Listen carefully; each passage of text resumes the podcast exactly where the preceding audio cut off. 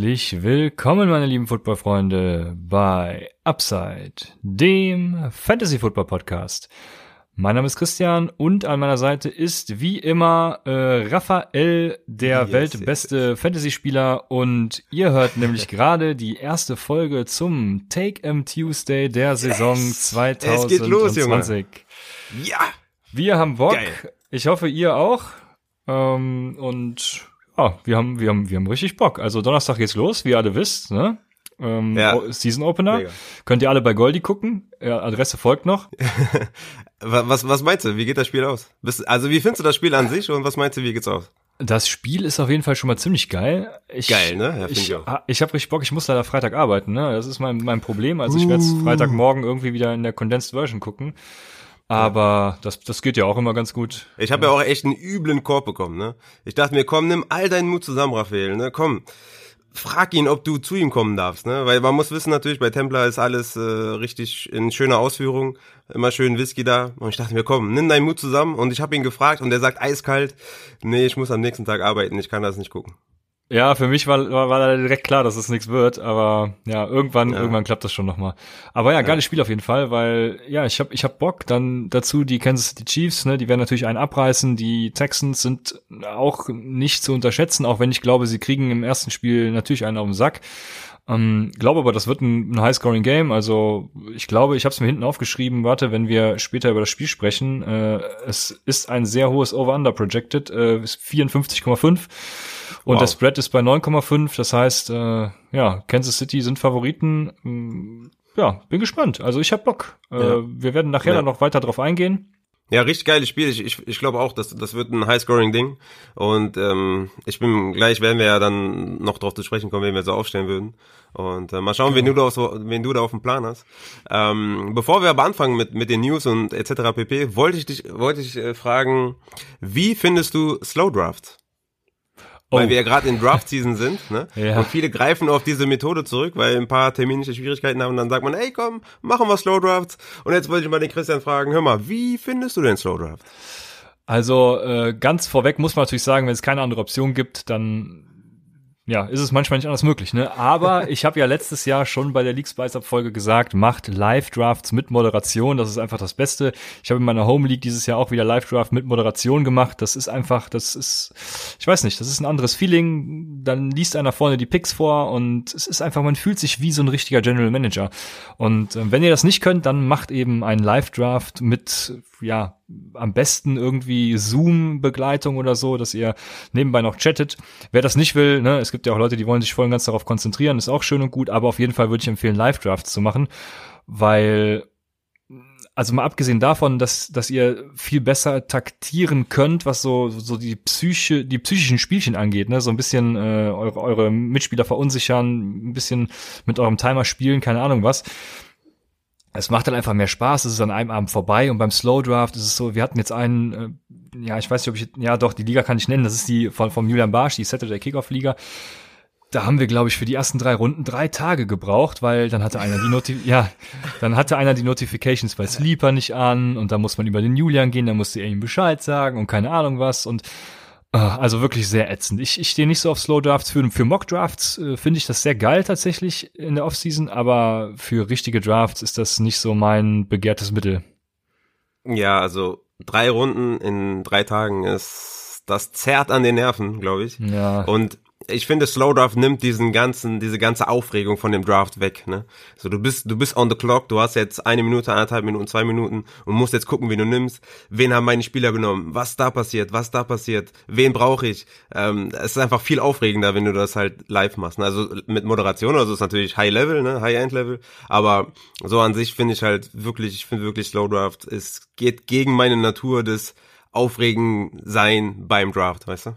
Ja. Es geht so voll verloren. Ja, vor allem hast du beim Slow Draft natürlich auch immer das Problem, wenn ihr jetzt zum Beispiel letzte Woche geslow drafted habt und ja, ja. ihr habt Fournette in der genau. dritten Runde gedraftet, keine genau. Ahnung was, dann, dann kommt gerade die News in der siebten Runde, dass Fournette gecuttet wird und der erste, der dann on the clock ist, der kann sich natürlich direkt Raquel Armstead oder wen auch immer holen. Ich habe da ja einen anderen Favoriten, aber der kann sich den direkt holen und das ist eben, das, das verzerrt, also da muss man dann, wenn sowas passiert, auch eine Regelung finden, finde ich, weil das verzerrt dann eben die ganze ja, Teamstruktur. Das nur ja, so für den Hinterkopf, ja. wenn jemand Slowdraft macht. Ja. Ja, ich, ich würde ja sagen, bei so einem Fall, oder okay, bei, bei Fournette ist halt blöd gelaufen, ne? Der, der, derjenige hat halt Pech gehabt. Aber bei dem neuen Spieler, oder Leute, wenn, wenn Spieler zu neuen Teams kommen, müssen die halt auf dem Waiver landen, ne? Meiner Meinung nach. Ja, wir haben auch zum Beispiel in, in der Ami-League, in der ich bin, da ähm, ist ja mit IDP, da wurde James, äh, Derwin James gedraftet. Ja. Ist eine, eine, Auction, eine Auction gewesen und da gibt's die Jordy Nelson Rule. Ich weiß gar nicht, in irgendeinem Jahr Jordy Nelson und anscheinend hat sich ja, mal das Kreuzband gerissen oder so. Ich erinnere mich da letzten, gar nicht mehr dran. Letzten Preseason-Spiel. Ja. Und ähm, ja, Derwin James ist dann eben wieder auf den Markt gekommen und derjenige das Geld zurückbekommen. Also so wird das dann ein bisschen da geregelt. Bei Verletzungen geht das noch, aber gerade wenn es um Roster-Moves geht, dann ist es eben ein bisschen schwierig, ne? Ja. Aber genug davon, lass loslegen. Genau, also. Äh, ja, vor, vorweg sei gesagt, äh, du hast, äh, wirst natürlich den räudigen Defense-Artikel auch auf Lead-Blogger veröffentlichen. Ich habe da jetzt die erste Reihe, den ersten Teil einer Reihe vom Daily Fantasy Sports Artikel veröffentlicht vorgestern. Und auf Patreon wird es auch wie immer deine Rankings geben. Ich glaube, du hast sie gerade wieder aktualisiert. Also schaut da mal vorbei, www.patreon.com slash UpsideFantasy. Nicht nur, wenn ihr uns supporten wollt, dann natürlich auch, aber da gibt's auch allerhand Content. Und wenn ihr uns unterstützen wollt, dann könnt ihr das über www.paypal.me slash UpsideFantasy machen. Und natürlich äh, uns auch folgen auf Twitter oder Instagram at UpsideFantasy. Genau, also es lohnt sich auf jeden Fall auch äh, für die Leute, die ähm, kein Patreon-Abo haben, ähm, da mal drauf zu schauen. Ich habe jetzt auch bei jedem, also egal was passiert ist, ne, ähm, Peyton Barber, Fournette, äh, Swift, Carry-On, ich habe alles aktualisiert, ne, Sony Michel. Ähm, immer, wenn, wenn die News kam, habe ich mich hingesetzt dann am Abend und habe das evaluiert und dann meine Rankings angepasst. Also es lohnt, lohnt sich für euch auf jeden Fall. Immer mal vorbeischauen und jetzt halt, ähm, wenn die Saison losgeht, werden da meine Weekly Rankings auch veröffentlicht. Also schaut auf jeden Fall vorbei. Ja. Genau. So, Jetzt, oh, ich bin, ich bin richtig hyped. Ich, wir müssen, haben heute äh, Roster Cut gehabt in unserer Pipeline League. Wir mussten den Cap Manager für die Salary Cap Liga abgeben. Bei uns in der Dynasty ist auch bald, ja, weil es losgeht, muss ich auch wieder runterkommen und alles. Also, ah, ich bin, ich hab, ich hab Bock. Jetzt ja, kommen aber erstmal ja, die News. Und, ja. und heute Abend, äh, obwohl, wenn jetzt heute schon vorbei, aber heute Abend ist ja noch die Hörerliga, ne, der Draft. Genau, wir nehmen auf um 19.29 Uhr, das heißt, wir haben noch eine halbe wird, Stunde, wird wir müssen uns beeilen, ja. Wird eng. Dementsprechend jetzt die News aber auch wirklich, also News behandeln wir jetzt ein bisschen die Training Camp News und die Roster Cuts, äh, das, was jetzt wesentlich für den Fantasy-Einfluss ist. Ähm, ich fange mal mit den Quarterbacks an und das ist jetzt... das ist direkt der erste Hammer, oder? Nee, Eskalierst du jetzt oder kommt Trubisky später? Ach stimmt, den gab's, den habe ich mir gar nicht notiert, ja, aber Ja, komm, das ist doch die okay, News. Okay, dann machen wir den direkt, stimmt. Mitch, Mitch Trubisky wurde als Starter bei den Chicago Bears ja, äh, announced. Was sagen wir dazu? ja, ist auf jeden Fall lustig so, wenn man jetzt kein Chicago Bears Fan ist. dann ist es auf jeden Fall lustig. Und ja, alles bleibt beim Alten. Ne? Es gibt ja Leute, die sagen dann, okay, Allen Robinson ist jetzt äh, rutsch aus rutsch aus den Top 12 raus und und hier und da und dies und das. Ja, aber Allen Robinson war halt mit ähm, Blake Bortles gut. Er war halt gut mit, äh, letztes Jahr mit Trubisky, ne? Also deswegen macht halt keinen Sinn. Deswegen alles bleibt beim Alten und ist halt nur jetzt mit Trubisky. Ich weiß auch nicht, ob, ob Nick Foles halt das überragende Upgrade wäre. Ist ja wahrscheinlich schon ein bisschen besser. Aber ich denke mal, Nick Foles wird dann halt vielleicht in Woche drei, vier, fünf, sechs übernehmen. Das ist nur eine Frage der Zeit.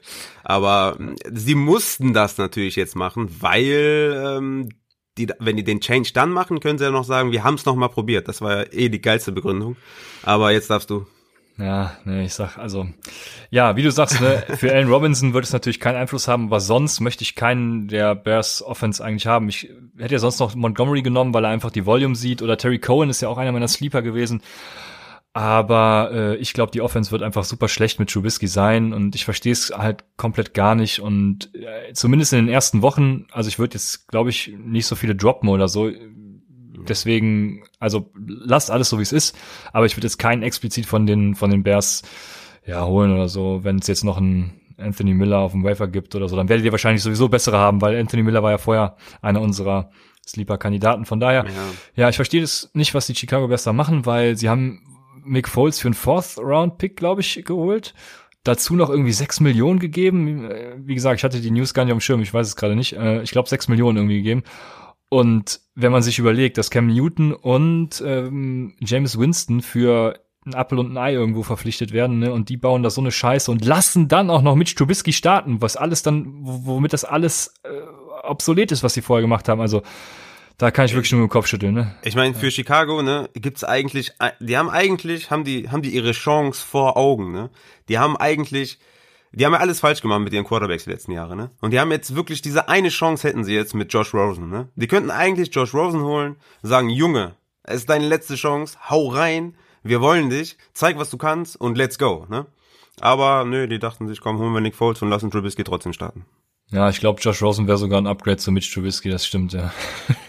Habe ich auch ja, bei Twitter schon ey, geschrieben. Ja. Vom, Talent her, äh, Josh Rosen, ne, also Trubisky war jetzt auch nicht, das war jetzt auch kein schlechtes Talent, ne, hat halt nicht funktioniert in der NFL. Ähm, aber Josh Rosen wäre halt mal für die auf jeden Fall eine Option gewesen eigentlich, ne, weil man ja. kann es ja mal probieren einfach. Ist der schon irgendwo untergekommen? Nee, ne? Der ist jetzt bei den Saints im Practice Squad, ja. Ah, stimmt, ja, das habe ich heute doch gelesen, ja, ich erinnere mich. Mhm. Ja, nicht so cool für ihn natürlich, äh, wird wahrscheinlich, wenn nur noch Backup irgendwo werden, aber lass uns weitermachen. Und zwar mit den Eagles. Und da habe ich gerade die Meldung bekommen, dass Carson Wentz fit war und mittrainiert hat und auch fit ist und fit sein wird für Woche eins. Das heißt, er wird spielen. Und Josh McCown, kleiner Fun Fact, ist der älteste Spieler, der jemals in ein Practice Squad gesigned wurde. Die Eagles haben ihn mit seinen 41 Jahren noch in den Practice Squad genommen. Ja, das war's zu den Eagles. Carson Wentz, ich, willst du da was zu sagen? Nee, äh, okay, eigentlich nicht. Also es ist fit. Bleibt ja alles ähm, beim Alten. Drafted. Genau, drafted den, stellt ihn auf. Ja. ja. Dementsprechend können wir zu den Running Backs gehen und das erste, was ich da habe, ist, dass Royce, äh, Royce sage ich schon, ähm, Devonta Freeman äh, in Jacksonville zu Gast war, aber leider ohne Vertrag wieder nach Hause gefahren ist. Also die, die Jaguars wollten Freeman nicht haben. Ich gehe darauf später noch genauer ein. Deswegen können wir später drüber reden. Dann der alte Jacksonville Jaguar, Leonard Fournette, ist bei den Bucks untergekommen. Ist ja jetzt auch schon was länger her, aber ich glaube, in der letzten Folge war es noch nicht so weit. Ja. Ja, was machen wir mit dem Bucks Backfield? Ich habe gesagt, es ist ein reines Mess, meidet es. Ich hätte Fournette auch nicht früher als irgendwie die sechste Runde und selbst da irgendwie mit Bauchschmerzen gedraftet. Ja, ähm, hat. Ähm, ich meine, an sich ist der Move. Also ich, ich habe zwei Gedanken. Ne? Ich habe einmal den, den einen Gedanken. Die Buccaneers haben Keyshawn Vaughn gedraftet haben LeSean McCoy geholt und holen jetzt Leonard Fournette. Ne? Was sagt uns das über Ronald Jones? Wie groß ist das Vertrauen da? Ich meine, Bruce Arians braucht man, egal was der sagt, dem brauchst du gar nichts zu glauben, ne? Da hat er auch direkt gesagt, äh, Ronald Jones ist our guy, ne? Und ja, hat ja auch die ganze Offseason gesagt, wie geil Ronald Jones ist. Für mich sind das alles Anzeichen dafür, dass sie ihn doch nicht so geil finden, weil es macht nicht so viel Sinn, so viel Dev äh, hinter Ronald Jones aufzubauen. Ähm, ich meine, immerhin haben sie Ogumbowale gecuttet, aber an sich sind das alles für mich Zeichen, dass sie wohl doch nicht so zufrieden sind. Und dann habe ich natürlich noch den Eingedanken bei Leonard Fournette, sein Volume wird sinken, ne, ganz klar, gegenüber ähm, Jacksonville. Er kommt zwar eine bessere Offense, wird aber weniger Opportunity sehen. Kann aber sein, dass er mit 15, 16, 17, 18, 19, äh, 20 Touchdowns nach Hause fährt der, äh, am Ende der Saison. Ne? Das kann natürlich sein, ne? weil die Buccaneers häufiger in die Red Zone kommen oder in die in die Five-Yard-Line, Goal-Line-Work wird halt zu, zu Leonard Fournette fallen. Und ähm, deswegen bin ich da so ein bisschen zwiegespalten. Ich habe Leonard Fournette so als ähm, High-End äh, Running Back 3. Ähm, ich glaube, da, da passt er ganz gut hin. Und Ronald Jones habe ich natürlich deut deut deutlich äh, downgegradet, ne? Weil er, er wird sich halt die, die Work teilen mit LeSean McCoy äh, und Leonard Fournette bei den ersten und Second Down und die Third Down Rolle soll dann McCoy bekommen. Ähm, deswegen sehe ich dafür Ronald Jones wenig äh, Upside und würde Ronald Jones nicht draften, so wie ich ihn vorher gedraftet habe. Wir haben ja vorher gesagt, dass wir eigentlich da ziemlich optimistisch sind und dieses Jahr das Jahr werden könnte von Ronald Jones. Dem muss ich aber wieder, das muss ich aber wieder revidieren, weil mit Leonard Fournette kommt dann ein echter Hammer dazu. Ne? Es ist ja kein, ist ja kein, keine Fliege, die, die da kommt. Und Fournette wird dem einiges an Workload klauen. Und äh, Peyton Barber hat ja letztes Jahr schon deutlich mehr Carries inside 10, inside 5 und ähm, das wird halt auch alles Leonard Fournette bekommen und ja, ähm, ich würde nicht mal sagen, dass Ronald Jones, gut, die ersten drei, vier Wochen wird Ronald Jones, glaube ich, noch der Rushing Leader, äh, also Rushing Carry Leader. Ähm, ich weiß nicht mal, ob er da Punkte-Leader wird, weil wie gesagt, ich glaube, dass Leonard Fournette trotzdem noch die Goal-Line-Work bekommt. Halt wird halt weniger eingesetzt, also für die ersten zwei, drei Wochen würde ich Leonard Fournette auch auf gar keinen Fall aufstellen. Aber LeSean McCoy spielt halt auch noch mit äh, eine Rolle, wie gesagt, bei Third Down. Und deswegen sehe ich für Ronald Jones, ähm, das war ein harter Hit auf jeden Fall. Ja. Würdest du ihn jetzt in welcher Range würdest du ihn cutten, wenn wer verfügbar ist? Ja, dadurch, dass natürlich äh, mit dem, also es sind halt sehr, sehr viele Backfields momentan, die irgendwie total crowded sind. Ne? Wir kommen ja gleich noch zu den Lions. Mhm. Ähm, wir, wir haben halt so sechs, sechs Running Backs, die auf einmal irgendwie irgendwo unterkommen müssen zwischen den Top 30 und Top 40 oder 50. Und deswegen ist es halt ziemlich schwer, ja. Wen würde ich dafür cutten? Hm, schwer zu sagen. Ich würde einen Chris Thompson lieber haben als einen Ronald Jones zum Beispiel. Okay. Ja, also ich würde noch nicht so weit gehen, irgendwen davon zu cutten, wenn ich ihn gedraftet habe, glaube ich. Ich würde mir erstmal die Woche eins angucken und dann tatsächlich. Ja, genau, cutten, also cutten würde ich davon auch, auch schweren Herzens auch, auch eigentlich keinen. Also ich habe Ronald Jones auf 37, also immer noch draftable, ne? Ist jetzt nicht so, dass ich sage, der wird ja. keine Carries sehen. Wie gesagt, die ersten drei, vier Wochen erwarte ich, dass der äh, Carry Leader ist. Ich, das Upside ist halt extrem limit, limitiert, ne, durch, durch Fournette. Naja. Alles klar. Dann haben wir Lynn Bowden, der Third-Round-Pick der Third Round war er, meine ich, ähm, der Las Vegas Raiders. Der dritte, meine ich, ja. Mhm. Genau, ne? Der geht nach Miami für einen Fourth und ich glaube, sie kriegen noch einen sechsten in Exchange oder sowas. Auf jeden Fall äh, spottbillig, hat irgendwie nicht geklappt in Las Vegas. Irgendwie wahrscheinlich, weil er da Running Back spielen musste. Er ist ja gelernter Wide Receiver, ist ja trotzdem so eine ja, ein Gadget-Player, aber gelernter Wide Receiver, da will Miami ihn auch jetzt einsetzen. Also ich bin gespannt. Miami hat schon gesagt, er braucht noch Zeit. Für Redraft ist er einfach nix. Deswegen können wir die News, denke ich, ganz gut überspringen. Und mit Adrian Peterson weitermachen. Adrian Peterson wurde von Washington gecuttet. Zunächst mal, ja, was bedeutet das für Washington? Ja, krass auf jeden Fall. Ich habe nicht damit gerechnet, dass sie es tun. Und das ist natürlich jetzt äh, für dich geil, ne? Du, du warst ja auf dem Antonio Gibson Hype Train. Ich ähm, bin. Du bist, ja, ja, klar. Ja, wobei ich habe ihn gestern, ich habe ihn, also wir haben ja gleich noch unseren Upside äh, Hörerliga Draft und ich habe ihn gestern äh, von unserem Freund, äh, ich sag den Namen nicht, wurde er an 2.10 gedraftet und da würde ich tatsächlich sagen, also das, da, da bin ich raus. Ne? Ich habe ihn ja, ja bisher irgendwie mal in der achten, neunten Runde bekommen. Das habe ich liebend gerne gemacht. Ich würde jetzt vielleicht so weit gehen und sagen, keine Ahnung, in Runde 6 schlage ich zu. Aber äh, da jetzt irgendwie in, in Runde 4, 5 oder so, ich, da, da würde ich lieber mit sichereren Varianten gehen als mit Antonio Gibson zum Beispiel. Ja, Upside hat er natürlich, ne? Klar, ich, ich bin ja auch, auch weiterhin auf seinem Hype-Train, ne? Ich würde ihn, ich würde ja. mir trotzdem lieber ein bisschen Floor am Anfang sammeln und, und ja, wenn ihr ihn haben wollt, dann könnt ihr ihn noch nehmen, aber ich, ich seh, ihr werdet es gleich so in der, in der Hörerliga sehen. Ja, ich sehe ihn so ungefähr in der, der Andrew Swift ähm, Range, also bevor ähm, äh, Peterson zu den Lions gegangen ist. So ungefähr in der Range hätte Swift, glaube ich, schon so in der fünften genommen. Ich würde Gibson ja. jetzt so Ende sechste, Anfang siebte nehmen ungefähr. Hm. Aber ich würde auf jeden Fall die also den Hype nicht übertreiben. Ne? Also ja. er muss erstmal noch äh, auch lernen, ein richtiger Runner zu sein. Er hat natürlich das meiste Upside da in dem Backfield, ne? keine Frage. Aber es ist immer noch ähm, McKissick da, der ein super ist, Receiving. Ist ein hervorragender Runner. Antonio Gibson kann alles. Er muss es erstmal übertragen auf die NFL, so meine ich das. Weil er hat ja eine ziemlich kleine Sample Size. Ja, das stimmt, das stimmt. Ne? Ähm, klar, sah ziemlich geil aus, ne? Halt nur eine zu kleine Sample Size, dass ich jetzt sage, ja, okay, deswegen meine ich, er muss erstmal übertragen. Natürlich die Transition einfacher in die NFL für einen Running Back, aber egal, darum ging's jetzt nicht. ähm, er, er, hat jetzt halt noch McKissick äh, daneben äh, im, im, in der Receiving-Rolle und es ist immer noch Peyton Barber da, der letztes Jahr bei den ähm, bei den Tampa Bay Buccaneers viel Goal-Line-Work gesehen hat. Und es ist immer noch ähm, Love da, ne? Bryce Love, ja, von dem ich ja. ja sehr viel halte als Runner, vor allem als Runner. Er hat aber auch Receiving-Fähigkeiten. Also es ist immer noch relativ crowded da ähm, in Washington. Ich kann mir vorstellen, dass Peyton Barber und, und äh, Bryce Love sich da die Rushing Carries teilen und Gibson dann so auf, auf ja, so Second und Third Down schon mehr, mehr Arbeit sieht, aber dann halt Richtung Goal-Line halt schon wieder weniger wegen Barber und Love. Und dann ist halt noch McKissick, ne, wie ich eben schon gesagt habe. Also ganz übertreiben würde ich jetzt nicht. Ja? Ähm, es ist natürlich ein Riesenboost äh, für ihn und äh, man kann da schon hyped sein, aber er ist auch ein potenzieller League-Winner, das kann man, das darf man auch ja, nicht vergessen. Ne? Für, Fall, mich, ja. mhm. für mich war ja äh, DeAndre Swift auch ein äh, League-Winner ne? an, an der Position. Ähm, hat sich natürlich jetzt äh, ein bisschen geändert, aber das ist halt, das ist halt das Upside oder das Ceiling von Antonio Gibson ist ein League Winner, ne? Deswegen ja. kann man da schon, schon noch mal in der fünften Runde von mir aus, wenn man da ganz heiß ist. Aber ich würde vor der fünften Runde auf jeden Fall bei Antonio Gibson nicht zuschlagen. Ich habe ihn auf Running Back 31, knapp hinter Lindsay und Hunt. Und ähm, ja, trotzdem. Also ja, ich glaube, das, das passt ganz gut. Ja, ja, genau.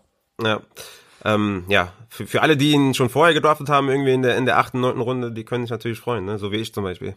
Ja, genau, ich, ich auch. ich habe hab ihn, glaube ich, in all meinen Ligen. Das ist ganz geil. ja. ja. Von daher passt das. Ja, nice. Was machen wir denn jetzt mit mit AP bei den Lions? Das ist doch, äh, du bist ja eh schon, du bist ja eh schon Swift-Hater. Äh, was macht das jetzt mit Swift?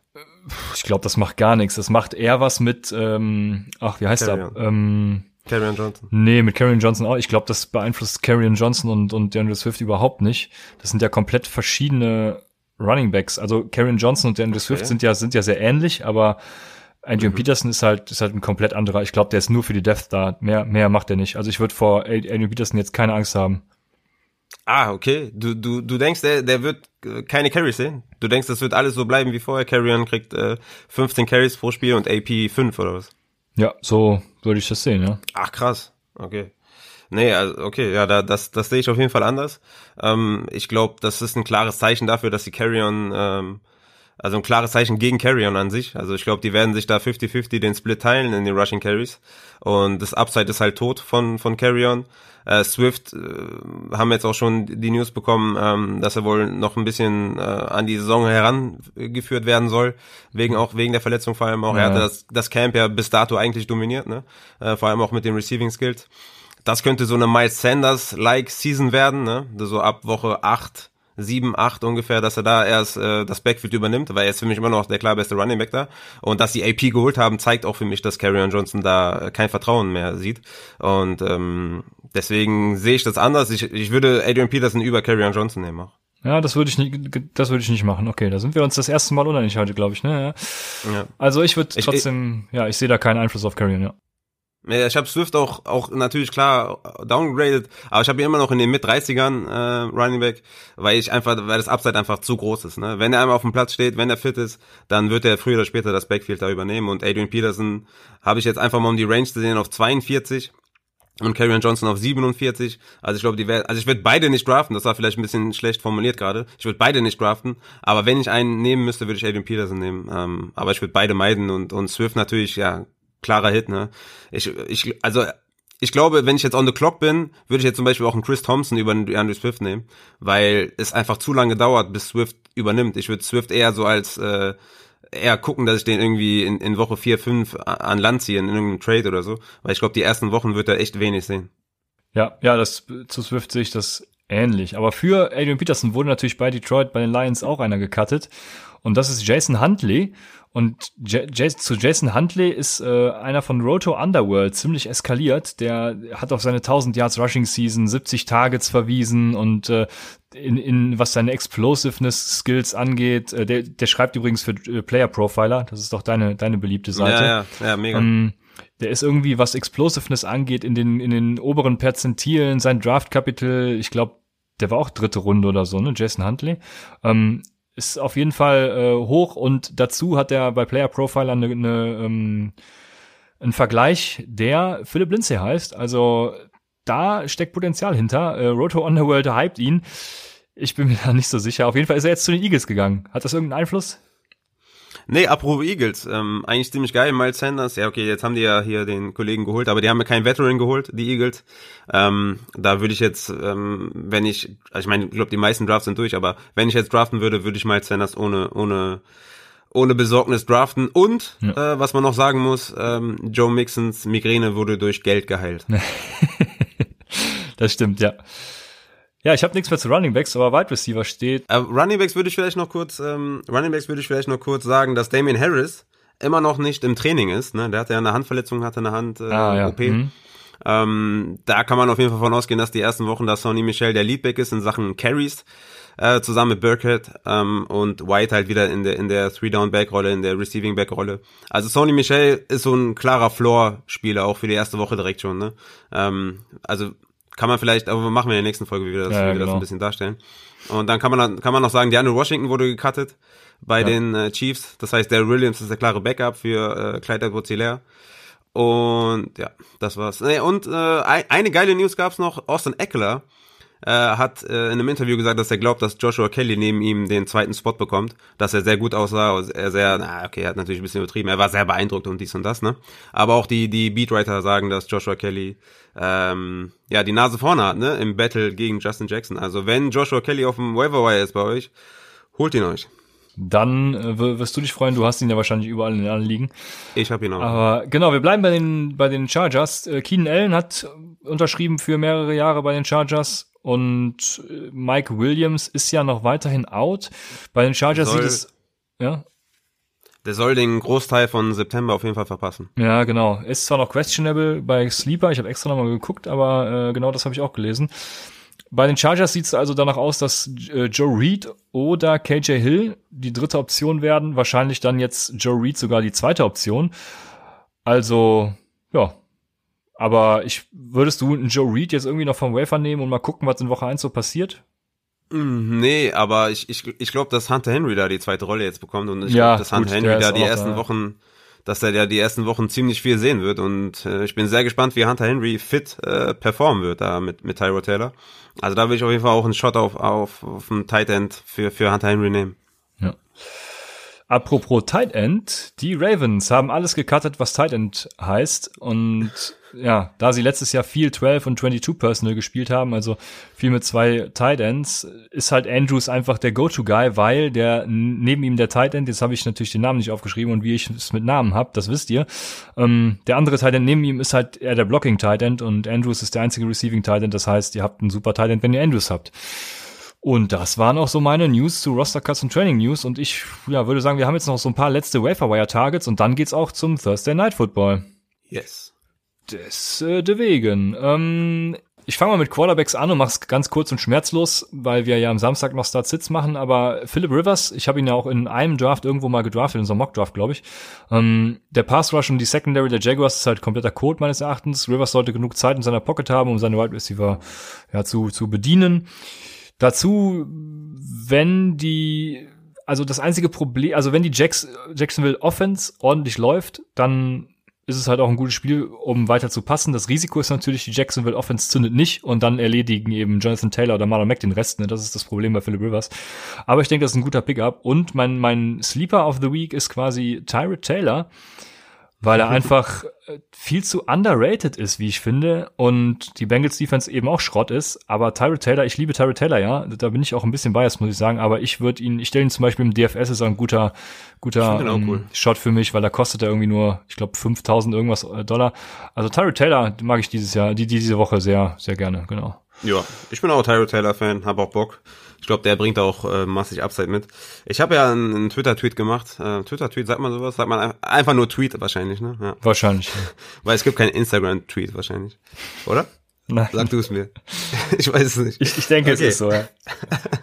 ich habe einen Tweet äh, geschrieben, gemacht. Äh, jetzt, jetzt bin ich lost. Egal. Ähm, und zwar, warum ich halt genau, warum ich Late One Quarterback so mag, ne? Weil guck dir die erste Woche an, wie viele Quarterbacks du da streamen kannst, ne? Du hast Newton gegen Miami, du hast Big Ben bei den Giants, wobei Big Ben wahrscheinlich schon so in der vorletzten, drittletzten Runde vom Bord geht. Da hast du Jimmy G, der ist undrafted gegen die Cardinals, du hast Tyrod Taylor at Bengals, du hast Rivers äh, at Jaguars und dann hast du mein Lieblingspick, das ist mein äh, Quarterback oder mein Streamer of the Week, Derek Carr at Panthers. Das wird bestimmt auch richtig geil. Und dann hast du noch Teddy B, also Teddy, Teddy Bridgewater gegen die Raiders. Also massig, äh, massig äh, Quarterback zur Verfügung. Mega geil. Und äh, sucht euch einen davon aus. Einer davon wird auf jeden Fall, oder alle werden, werden schon gut performen. Und du hast Jimmy G noch nicht mal genannt. Also es gibt diese Woche echt genug. Doch, doch, habe ich. Ach, hab, Jimmy G gegen ah, die Cardinals. ah, Entschuldigung, mhm. habe ich, hab ich überhört, ja. ja. Aber so ist das wie bei uns natürlich wie immer. Ähm, da, dann gehen wir weiter zu den Running Backs. Und da habe ich ein paar Kracher. Du, bei einem wirst du mir auf jeden Fall widersprechen. Beim zweiten äh, weiß ich nicht. Ich fange mit dem an, der der so ein bisschen, ja, so ein bisschen äh, durchs Hintertürchen kommt. Und das ist von den Jacksonville Jaguars James Robinson. Die spielen gegen Indianapolis. Indianapolis. Ähm, Emery Hunt von The Athletic hat den richtig stark geredet, als Fournette schon gecuttet wurde. Meinte, er wird Leadback, dies, das, bla bla bla. Da habe ich erst keine Beachtung geschenkt. Ich habe mir äh, James Robinson dann aber noch mal ein bisschen genauer angeguckt. Ja, ähm, und Freeman, wie gesagt, fährt ohne Vertrag nach Hause. Also ich war von, von, von Robinson fand ich geil, was ich dann nochmal gesehen habe. Und Freeman fährt ohne Vertrag nach Hause. Armstead ist, äh, Zitat, out for a while. Und ja. Osigbo ist jetzt der vermeintliche Leadback, ne? Also ich denke, so ein Stash am Welfare, er kann einfach nicht schaden äh, und die Situation dann übers Wochenende beobachten. Letzte Saison war James Robinson echt stark, hatte als UDFA ein krasses Trainingcamp, was dann auch maßgeblich wohl, das sind Meldungen zum Cut von Fournette führte. Also ich sag nicht, dass ihr ihn zum Beispiel für einen Terry Cohen jetzt holen sollt, aber wenn ihr eh nur Rotze irgendwie in den späteren Runden habt und keine Ahnung, Lynn Bowden oder so gedraftet habt oder was weiß ich nicht alles oder zwei Tight Ends im Roster habt, dann würde ich einen Tight End zum Beispiel auf jeden Fall für so einen James Robinson droppen. Genau, super, super, dass du es gesagt hast, ja. Ich habe sehr viele Drafts gesehen mit zwei Tight Ends und dann auch mit Kelsey an Bord oder Kittel oder Andrews oder so. Ähm, das ist perfekt dafür, ne? Droppt diesen zweiten Tight End, holt euch James Robinson oder Osigbo und guckt, was da in Woche eins passiert, ne? Oder wenn ihr Carlos Hyde gedraftet habt für, für Carson oder sowas, dann droppt diesen Handcuff wieder weg und nimmt halt sowas auf. Ne? Ich, ich habe jetzt für, für Woche eins erstmal Osigbo vorne, ähm, aber jetzt nicht, also schon knapp, ne? Ähm, Osigbo und James Robinson habe ich da auf einer Linie, ähm, bei Player Profiler auch relativ gleiches, gleiche äh, Metriken. Bin ich gespannt. Ähm, schwer zu sagen. Ich hatte Armstead vorne, der ist jetzt erstmal out, der war auch auf der Covid-List wieder. Also von daher, das wird zwischen Osigbo und James Robinson dann laufen. Aber für mich der klare Gewinner, Gewinner ist halt Chris Thompson, ne? Ja, das sowieso, ja, ja, genau. Mhm. Ist, ist für mich auch ein Flex-Starter auf jeden Fall. Und Chris Thompson sollte man auf jeden Fall, ähm, ja, sollte man draften, definitiv. Ja. Ja, das finde ich auch. Der zweite, wo du mir wahrscheinlich massiv widersprechen wirst, ist Malcolm Brown von den Los Angeles Rams gegen Dallas. Mm, Henderson, also Daryl Henderson hat die letzten beiden Wochen mit Hamstring im Trainingcamp verpasst. Und ja, er konnte sich meines, also hat man ja gesehen, er konnte sich letztes Jahr schon nicht gegen Brown durchsetzen dass äh, Xavier Jones, heißt er meine ich, nicht gecuttet wurde bei den Rams, das lässt eben schon tief blicken für meinen Geschmack. Und ja, Woche eins wie auch James Robinson, ne, da kann er halt so ein Slash für die Bank in tiefen Ligen vor allem auch sein, um einfach zu sehen, wie sich das so entwickelt. Ne? Wer, wer hat da, wie ist da das, der Snapshare und, und ja, wie entwickelt sich das Ganze nach dem Wochenende? Und cutten könnt ihr eben immer noch, wenn ihr, wie gesagt, zwei Titans oder was weiß ich nicht habt, ne? Ja, ich, also für die erste Woche wird er wahrscheinlich schon so zehn Carries sehen oder so. Kann ich mir gut vorstellen. Vielleicht fällt mhm, er zweimal in die Endzone wie letztes Jahr. und dann draften ihn oder dann holen ihn alle vom Waiver. Ja, kann sein. Ähm, kann man in der ersten Woche auf jeden Fall ausprobieren. Ähm, finde ich jetzt gar nicht so abwegig. Daryl Henderson hat halt, wird halt äh, Startschwierigkeiten bekommen. Ich denke, er ist für Woche eins fit. Äh, nee, ich habe ja doch, der, ähm, McVay hat gesagt, die, sie sind optimistisch, dies und jenes, aber er ist halt immer noch nicht da und ich gehe davon aus, ah, okay, er trainiert noch gar nicht. Genau. Ja gut, okay, dann äh, auf jeden Fall, ja, dann ist Malcolm Brown wird er seine zehn Carries auf jeden Fall sehen. Ja, äh, finde ich, finde ich, finde ich gut. Ähm, ich, ich hätte auf jeden Fall noch Bryce Love ähm, in in der Verlosung. Auf jeden Fall ja. ähm, holen, ähm, weil wie gesagt, ich ich denke halt, er hat einen guten Shot, da der der wenigstens der Rushing ähm, Leader zu sein bei Washington. Natürlich im Mix dann mit Antonio Gibson und na, nochmal, Antonio Gibson hätte ich am liebsten von den allen, aber da, dahinter kommt direkt Bryce Love, den ich äh, als am zweitliebsten hätte. Und ähm, mal gucken, ob Peyton Barber da die Goal-Line-Work bekommt, ähm, wie, wie letztes Jahr äh, bei, bei, bei den Buccaneers. Deswegen Bryce Love auf jeden Fall auch holen. Und natürlich den wichtigsten Joshua Kelly. Ja, sehr gut, genau. Ja, da haben wir schon ein paar Namen für euch. Also wir haben alle genannt, die irgendwie, ich habe da zumindest drauf geachtet, dass die, ich, äh, die waren alle, ich glaube, das höchste war irgendwie 58 Prozent oder so owned, also die, unter 60 auf jeden Fall. Ähm, das heißt, die, die sind größtenteils, größtenteils noch verfügbar bei euch. Das, das ist der Grund, warum wir die hier nennen. Ne? Sonst, ihr fragt euch wahrscheinlich, warum nennen wir die jetzt, wo gerade Draft war. Aber das ist der Hintergrund. Ähm, ja. Bei den Wide Receivers habe ich auch ein paar Namen und äh, ich würde jetzt einfach mal ein paar ein bisschen kürzer machen. Die, die Sean Jackson ist halt der einzig verbleibende Receiver bei den Eagles. Die spielen gegen Washington. Ähm, könnte ein ähnlicher Hotstart werden wie letztes Jahr. Dann habe ich Brian Edwards gegen Carolina, der spielt bei Las, also von den Las Vegas Raiders, der spielt gegen Carolina. Tyrell Williams ist nämlich out und Edwards ist neben Rux eben der zweite Wide Receiver. Ich erwarte eigentlich eine gute Woche eins von Edwards und ja, vor allem gegen die scheußliche Carolina Defense, also da kann ordentlich was laufen. Dann hatte ich Steven Sims ja sowieso schon als Sleeper und der spielt gegen Philadelphia. Ähm, nach den Cuts bei Washington ist eigentlich dann nur Gandy Golden Konkurrenz und eben Antonio Gibson im Receiving Game dann auch. Aber ja, Washington spielt gegen Philadelphia, ist jetzt kein geiles Match, aber auch kein allzu schlechtes. Also er hat letztes Jahr ja schon, schon McLaurin ausgestochen gegen Ende der Saison und äh, ja, ohne Training Camps würde ich eben auf das vertrauen, was letztes Jahr gut lief und das war Sims. Und ja, gleich habe ich noch einen, aber erst darfst du dann mal kurz äh, sagen, was du so hast. Ja, ich, ich würde ähm, würd jetzt viele überraschen, aber ich würde Robbie Anderson äh, mal vom Waiver Wire holen. Man hat jetzt gehört, dass ähm, Curtis Samuel wohl ja, hatte einige Schwierigkeiten im, im Training Camp. Ähm, ich würde jetzt nicht sagen, dass Robbie Anderson season long mehr, mehr macht als Curtis Samuel, aber da war in den ersten, ersten oder in den letzten Wochen im Training Camp wohl irgendwelche Abstimmungsschwierigkeiten. Könnte man einen Shot wagen, äh, muss man nicht unbedingt, ne? ich denke, ihr habt schon eure Sleeper, Wide Receiver und so gedraftet. Ähm, wir sagen euch nur, wer noch so da sein könnte, wer vielleicht noch ähm, was genau. bringen könnte. Ähm, und ja, an sich, äh, ja, habe ich glaube ich auch nichts mehr. Ja.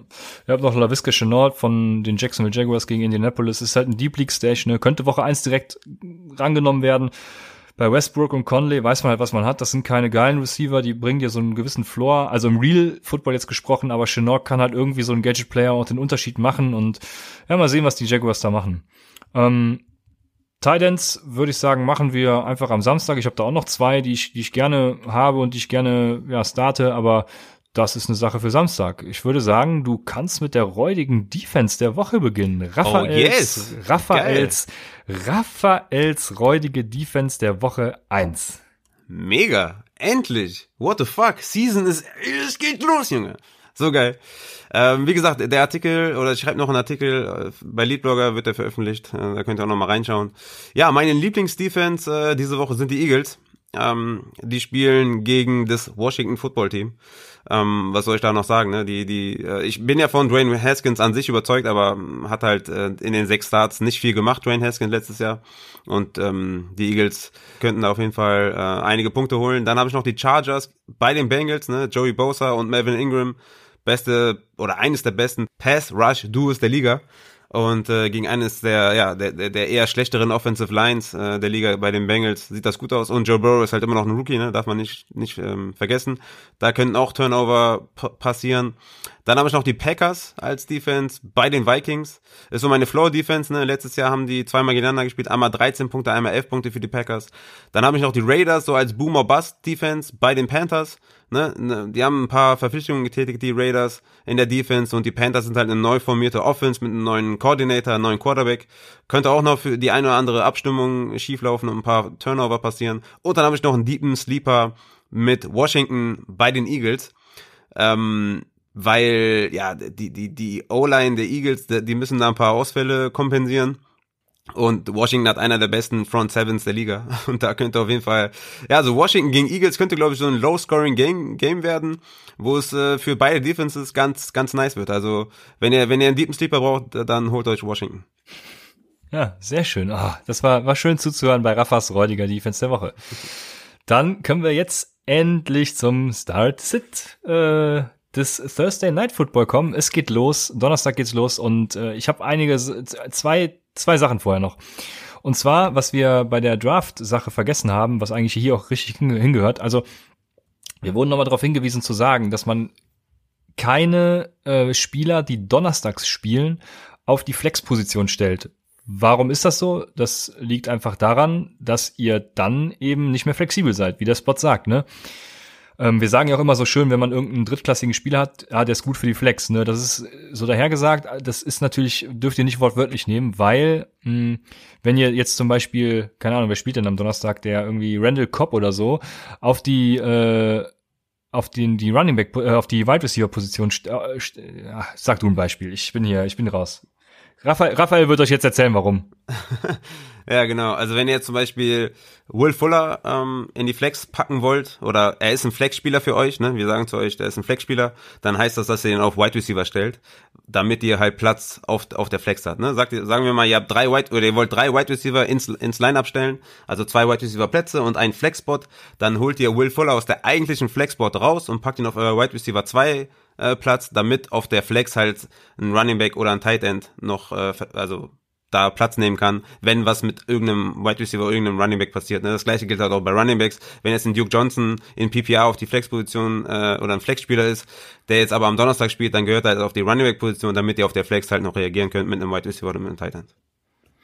Genau, so ist es. Und dann äh, habe ich schon des Öfteren gehört, dass man ja ein bisschen Sorge davon hat, Leute äh, donnerstags aufzustellen, weil die weniger Punkte machen, als wenn, wenn sie am Wochenende spielen oder so.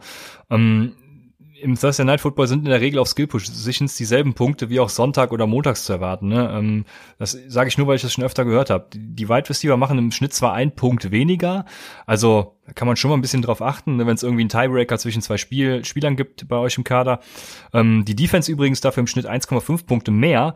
Also Defenses am, am Thursday Night Football können sich statistisch lohnen. Äh, ja, ich weiß nicht, die, die Defenses werden wahrscheinlich vergeben sein, aber ja, ihr könnt die Statistik mal im Hinterkopf behalten, aber äh, falls ihr das mal hört, ich würde darauf nichts setzen. Also stellt die Donnerstagsspieler genauso auf wie auch die anderen. Ja, dementsprechend mh, ja. Quarterbacks. Ich finde ich find's sogar ja. noch geiler, ehrlich gesagt, weil ich immer total aufgeregt bin. Und ich gucke ja jedes Spiel, ne? Das weiß vielleicht nicht jeder. Aber meine, meine Arbeit macht mir das, also durch meine Arbeit kann ich halt jedes Spiel gucken. Und äh, ich liebe das, wenn ich Donnerstagsspieler aufstellen kann. Ich liebe das. Ja, ich meine, es ist zwar kacke, wenn es schief geht, ne, und er dann ja, nur zwei genau. Punkte macht und ich dann direkt wieder im Hintertreffen bin und ich mich dann extrem abfacke, dass ich in den Projections bei Sleeper hinten liege. Aber ähm, ja, ich, ich finde es immer geil, wenn man so, wenn man so eine, wenn man so eine, ähm, so eine Ausstrahlung hat, ne? Wenn du bei Sleeper die Projection vorne bist, dann hast du schon mal so ein Statement. ja, äh, klein Psychospielchen, ja. Ähm, Psychospielchen, ja. Ja, ich kann mich noch vor, boah, von, wann war das? Vor drei Jahren oder so äh, erinnern. Da war auch das Auftaktspiel, die, die Chiefs gegen die Pat Patriots war es, genau. Und ich hatte Kareem Hunt gedraftet, weil ich dachte, das ist ein Sleeper-Kandidat für dieses Jahr. Ähm, jetzt würde ich gerne sagen, ich lag dann direkt mit 30 Punkten vorne und konnte mir ein entspanntes Wochenende machen. Natürlich habe ich ihn leider auf der Bank gelassen, aber ähm, ja, wenn ihr sowas dann aufstellt, zum Beispiel Kleider Wozilea dieses am, am Donnerstag und der reißt euch so ein Spiel ab, Kareem Hunt damals ja auch Rookie, dann äh, geht ihr natürlich ganz entspannt in den Sonntag und ja, könnt ein bisschen Trash talken in eurer Liga oder was ja, weiß ich. Ja. Um, um dann noch zu verlieren, ja. Mega. ja. genau.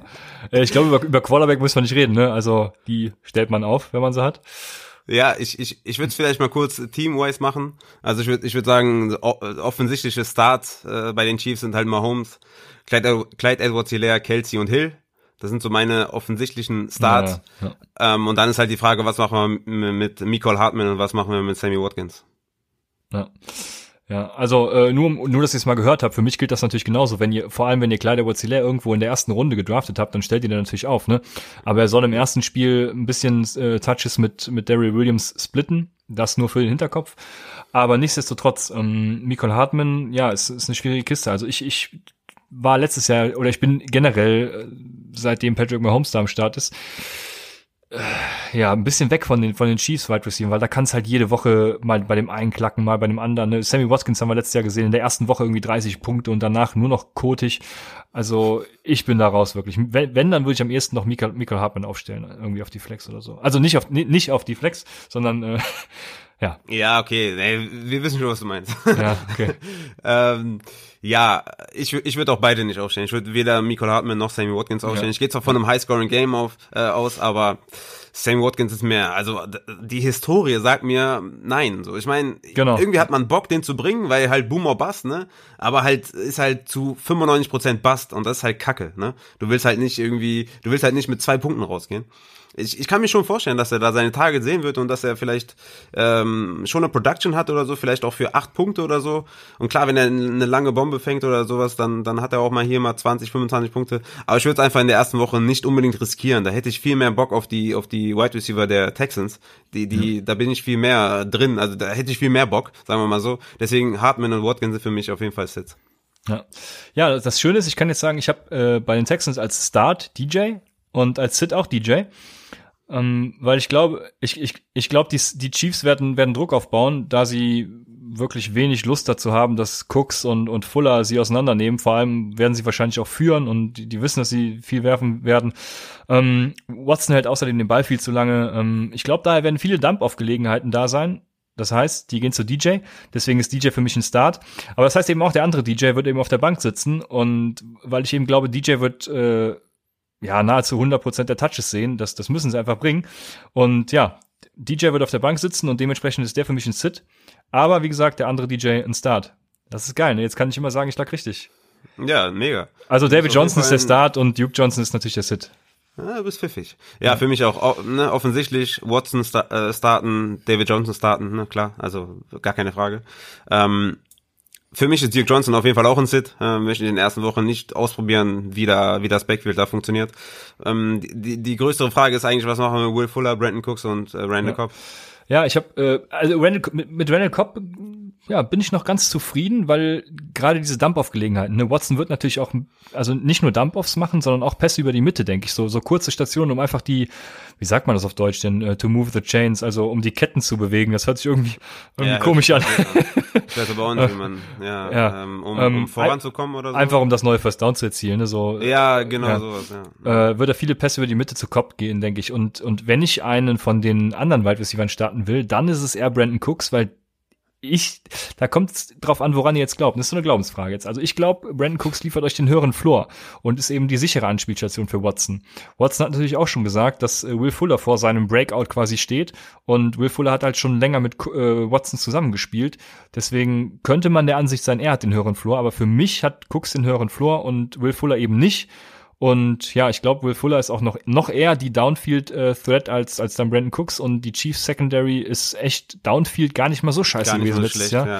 Ja. Von daher, äh, für mich eher Cooks.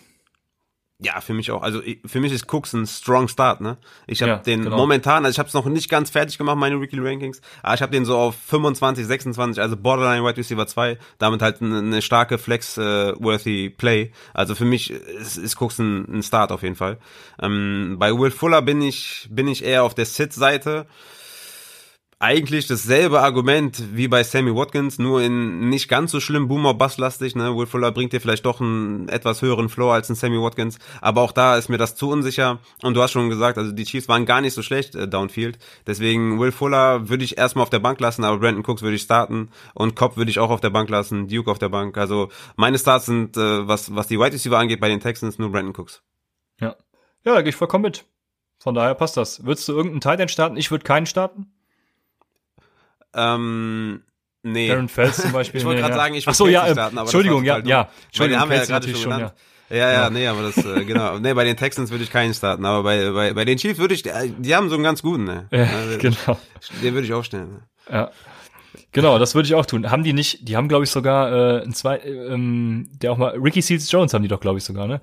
Aber ja, aber wie gesagt, ihr startet als auf Titan nur Kelsey und sonst keinen am Donnerstag und ja, ähm, wir sind jetzt schon zu spät zu unserem Draft. Ich, ich, ich, genau, ja. weil wir zu spät sind, mir, haben, mir wurde gesagt, wir müssen die Leute nennen, die, äh, die, genau, in, die in der Liga sind. Deswegen einmal Shoutout an die Leute. Sorry, wir haben jetzt neun Minuten, sind wir zu spät, ne? Das ist echt unter aller Kanone, Christian. Und du musst noch die Scorings einstellen, weil du es wieder verkackt hast heute. Ja, ich habe es verkackt. Ich kann, ich kann, die haben, das ist ein anderes Thema. Die, die haben mich echt im Stich gelassen heute durch Sleeper. Ne? Die haben, ich hatte so einen vollen Tag, ne, mit mit Tierschutzverein, mit äh, mit Baby, mit hier, mit da und ich wollte alles am Handy machen und nichts hat funktioniert und Sleeper hat echt richtig reingeschissen bei mir. Shoutout an Sleeper, ihr habt echt, äh, ihr habt richtig verkackt. Aber damit grüße ich erstmal den Steven, BK Warrior, den Alexander Roth, CK Nob, den Sven, Tilly G, Last King 98, Yetni My Tricks, den, Sch sag ich mal so, oder? Was meinst du, wie ist richtig? Äh, ich glaube, man spricht es im Englischen tatsächlich Jedi auch aus, wie, wie den Jedi, oder? Ich weiß es nicht. Ach so, ja. Man sagt doch, nicht. man sagt doch bestimmt nicht, man sagt doch nicht Jedi, Jedi oder Star so. Ist das, ja, ja. Star Wars? Ah, ja, sagt man Jedi? Nee, man, nee, nee, man sagt nicht, man sagt Jedi. Ich weiß es nicht, keine Ahnung. Okay.